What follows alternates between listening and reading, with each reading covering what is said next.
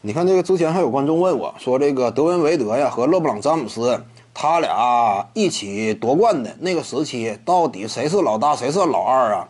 如果说凯文杜兰特加盟金州勇士队，他是辅佐斯蒂芬库里的话，那么为什么不能认为勒布朗詹姆斯去热火也是辅佐德文维德呢？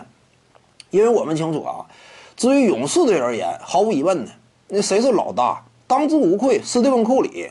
首先一点，这是他的球队。再有一点呢，你说谁的荣誉更硬？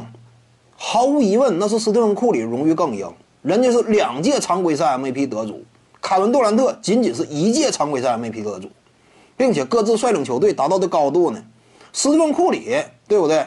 斩获了顶尖成就。与此同时呢，季后赛当中亲手击败过凯文·杜兰特，这是此前的履历。此前的履历这块，斯蒂芬·库里也明显压制杜兰特。再加上呢，赛场之上的价值与意义啊，我之前就谈过，你不要总看攻坚，什么一名球员攻坚能力强啊，那他就是如何如何强啊，这玩意儿不能完全画等号。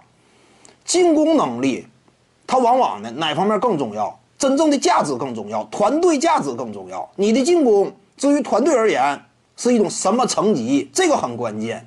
凯文杜兰特呢，受限于自身打法特点，所以呢，他往往和球队的整体进攻之间出现一种割裂。但是斯蒂芬库里呢，他的个人进攻，他的火力转化出来的团队效果非常可怕。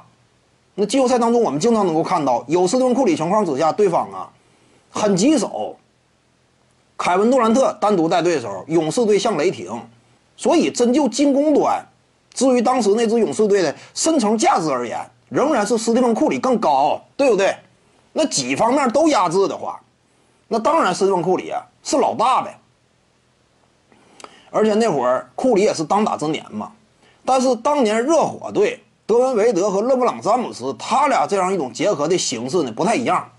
首先一点，勒布朗·詹姆斯此前去迈阿密热火之前，联盟当中啊就战斗力的角度基本上有第一人的声势。很多，包括专家呀、球迷呀，有这样一种类似的公认，整体的战斗能力啊非常强。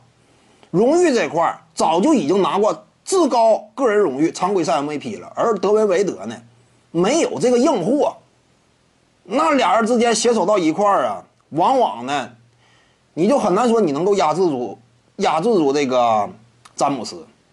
除此之外呢，如果说2011年那一年。携手之后，热火队立即登顶的话，说实话啊，如果说当初二零一一年是热火队夺冠，这个至于詹姆斯而言，至于他整个历史地位而言，有什么说什么，不见得是好事儿。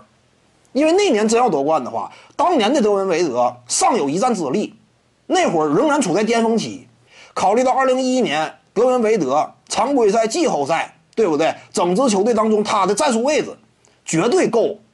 在那种表现之下，一旦说最终夺冠了，非常有可能的，那就是韦德呀带着詹姆斯夺冠了。那詹姆斯就是很难说啊，我是绝对第一老大，那你就很难讲。虽然说你可能季后赛整个的晋级过程当中发挥的作用与价值很突出，但真要说二零一一年立即登顶的话，韦德那样一种状态，那最终登顶。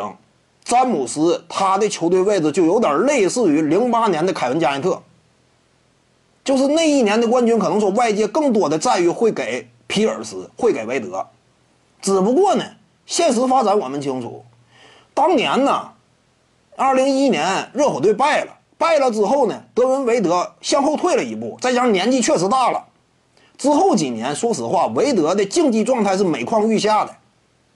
因为每况愈下，你的战术位置已经和勒布朗詹姆斯形成这样一种明显的落差了。这会儿啊，再夺冠的话，你包括之后啊两连冠时期，说实话，场上谁高谁低一目了然。你这样的话呢，那詹姆斯就是老大，这就形成了这样一种区别。